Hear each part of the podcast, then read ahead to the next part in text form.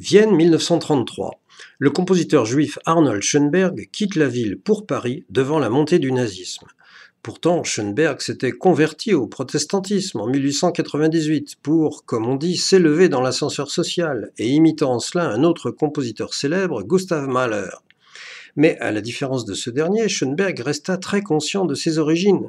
C'est ainsi que, lors de son séjour à Paris, il vint trouver le rabbin de la synagogue Copernic, Louis-Germain Lévy, et il exprima à ce dernier son souhait de retour à la foi juive, ce que le rabbin enregistra devant deux témoins, l'un étant tout simplement Marc Chagall et l'autre le gendre d'Einstein, le docteur Marianoff.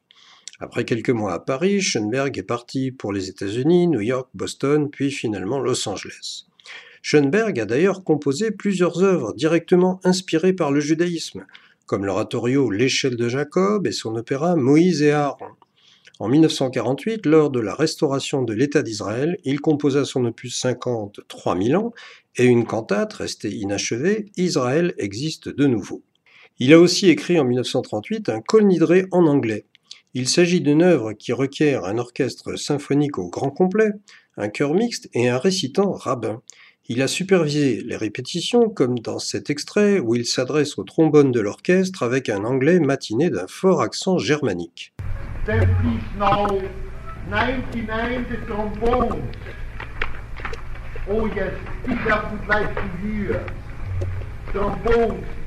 Dans cette œuvre grandiose, on peut parfois reconnaître la mélodie traditionnelle du Kol Nidre.